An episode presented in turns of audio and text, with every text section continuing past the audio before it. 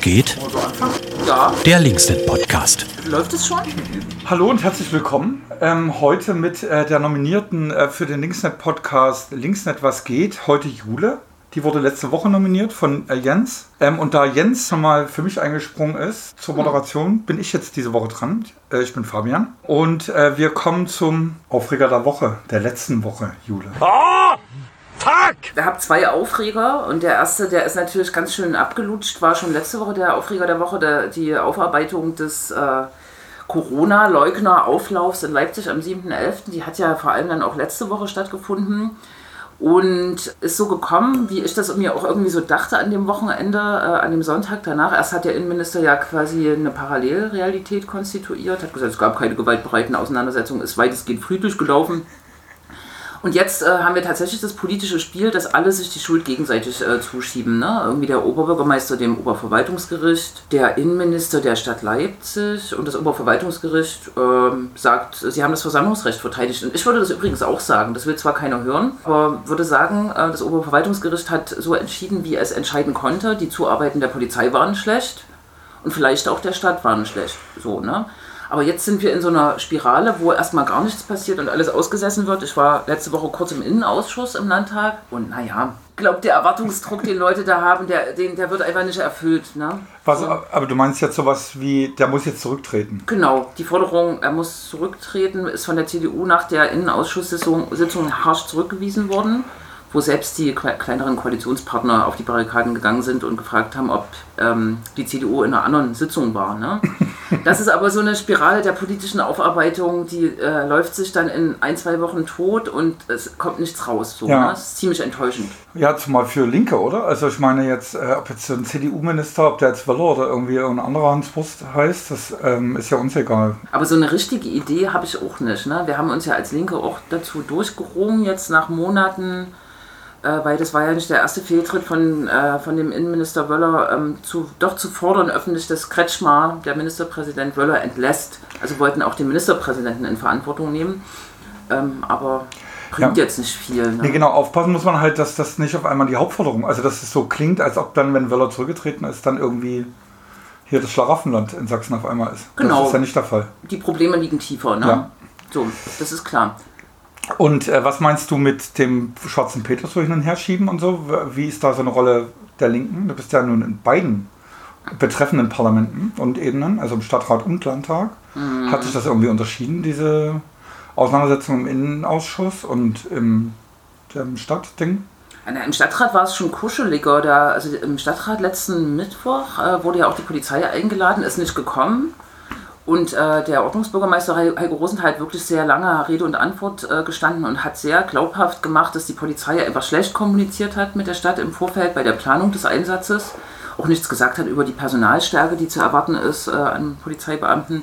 Und dass es einfach keine ordentliche Zuarbeit für eine Gefahrenprognose gab, auch vom Geheimdienst. Ne? Und da war für mich eigentlich schon klar, die Polizei hat geschlampt. Und so war unsere politische Linie auch ähm, in Richtung, äh, also von, von allen Ebenen, aus der Stadtratsebene und von der Landtagsebene. Und das hat sich im Innenausschuss für mich eher auch bestätigt. Ne? Was ich wirklich nicht verstanden habe, da würde ich schon nochmal eine Lanze brechen und das nochmal sagen, dass alle auf dieses Oberverwaltungsgericht eingedroschen haben. Ne? Eine äh, Justiz ist äh, unabhängig. Und ähm, ich bin ja auch eine große Verteidigerung, äh, Ver Verteidigerin des Versammlungsrechts und kann schon verstehen, dass ein Oberverwaltungsgericht auch sagt, äh, es gibt ein Selbstbestimmungsrecht in der Ortswahl bei einer Versammlung. Ne? Und bestimmte Prämissen müssen natürlich erfüllt sein. Also, ich weiß nicht. Ne? Also, ist der eine Widerspruch, vor dem wir Linke stehen, oder? Dass dann irgendwie die einen sagen, den muss man Mhm. doch verbieten und das andere eben, nee, wir wollen. Genau, ne? Ich habe das auch bei vielen linken Aktivisten gemerkt, die kennen das noch aus der Vergangenheit. Das Oberverwaltungsgericht hat ja oft auch NPD-Aufmärsche und Wurch-Aufmärsche hier in Leipzig dann zugelassen in der letzten Instanz. Und da gab es auch so einen Reflex gegen dieses OVG, ne? Und es wurde sogar so ein Spin gemacht, dass so ein Corona-Leugner-Aufruf in den ähm, sächsischen Verwaltungsblättern erschienen ist, unter Verantwortung von Richtern aus dem Gericht.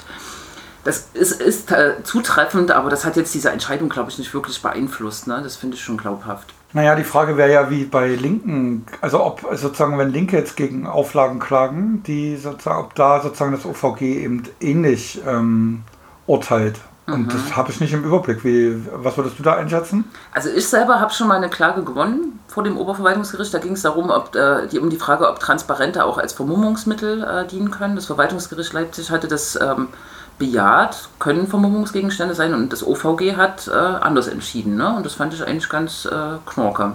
Und ich habe ja jetzt auch eine Gerichtsentscheidung gewonnen, dass äh, stationäre Polizeivideokameras ähm, bei Demonstrationen eigentlich abgeschaltet werden müssen. So. Und die Frage war, ob, also das Verwaltungsgericht Leipzig hat es entschieden, die Frage war, ob das Innenministerium, das ist der, äh, wie heißt es, Gegner in, in, dem Verfahren gewesen, ähm, in äh, Berufung geht, dann wäre es beim OVG gelandet, das Verfahren. Und da hatten wir eher eine positive Perspektive. Also wir hätten uns gewünscht, dass es nochmal zum OVG geht, weil wir dachten, dass äh, die werden das bestätigen. Okay. Ja. Und was steht an? Ich habe noch einen zweiten Aufreger. Ja. Das sind so Sachen, in, äh, wenn die politische Debatte so aufgeheizt und fokussiert auf bestimmte Themen sind, äh, fallen bestimmte Themen runter.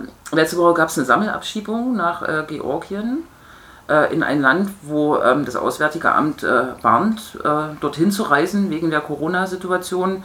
Und es wurde eine Familie getrennt, es wurde eine Jugendliche aus einer Jugendhilfeeinrichtung abgeholt äh, genau, und es sind auch Kinder äh, mit abgeschoben äh, worden. Und das äh, ist auch vor dem Hintergrund äh, problematisch, als das im Koalitionsvertrag hier der sächsischen Regierungspartner verzeichnet ist, dass auf solche krassen Sachen wie Familientrennung und äh, Abholung von der Arbeit oder aus Jugendhilfeeinrichtungen eigentlich verzichtet werden soll. Ne?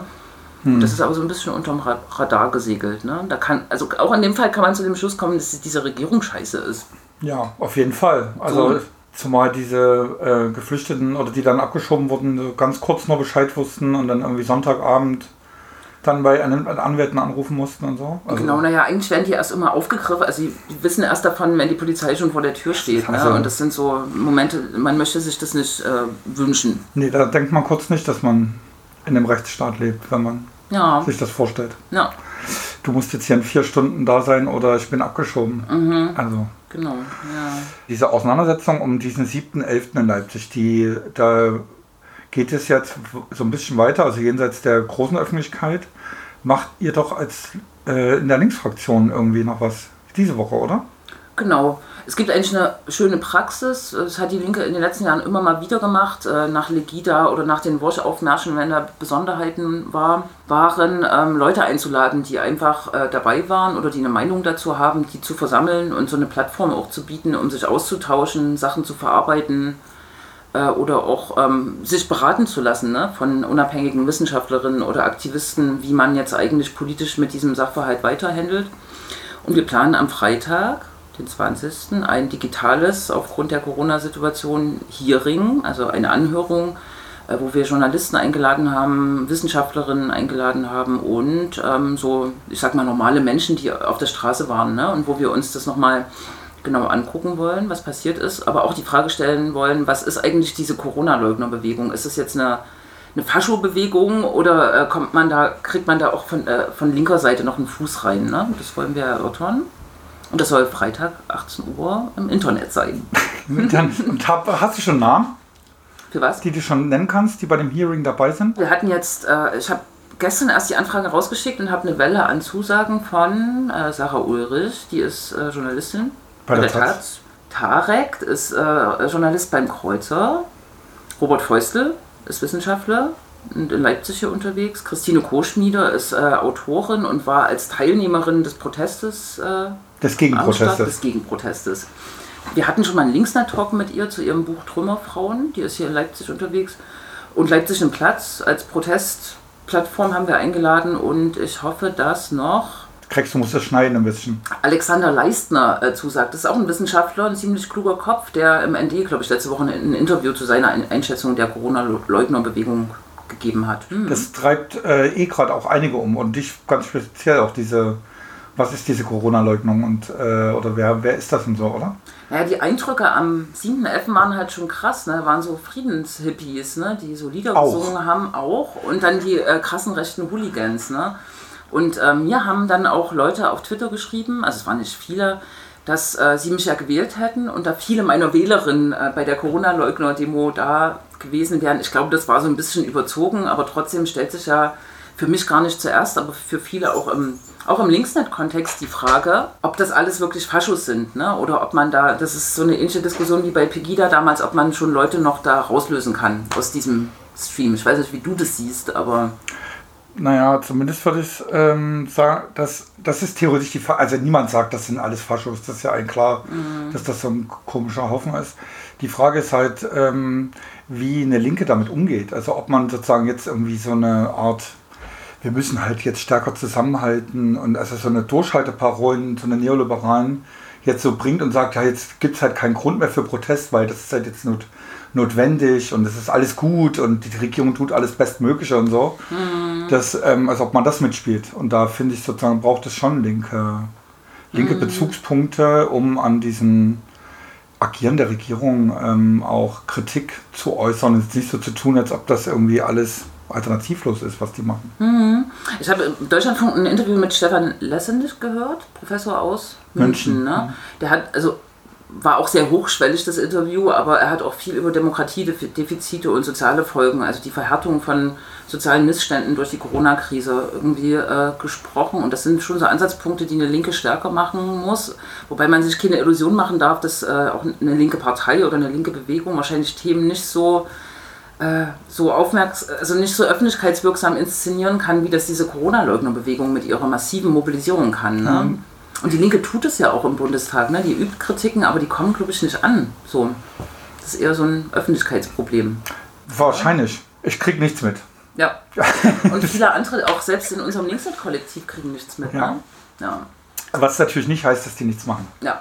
Äh, aber wir bereiten deswegen ja im Linksnet gerade auch so eine Veranstaltungsreihe vor. Genau, ne? Wir haben uns gesagt, dass wir stärker sozusagen die linke Kritik an Corona-Maßnahmen äh, kommunizieren wollen, auch mit Betroffenen. Klardenken ist äh, der schöne Slogan für diese Veranstaltungsreihe. Und die soll die ähm, Meinung von ähm, Lehrerinnen, Schülerinnen über Einschränkungen oder Nicht-Einschränkungen, es gibt ja auch ähm, ähm, Schulen, die sagen, wir wollen lieber schließen, als in der Situation ähm, Betrieb zu haben, spiegeln. Ähm, die Situation im Gesundheitswesen, aber auch die Situation von Kultur und Gastro- und Bewirtschaftungsgewerbe, wie heißt das, Gastronomiegewerbe, ja. aufgreifen.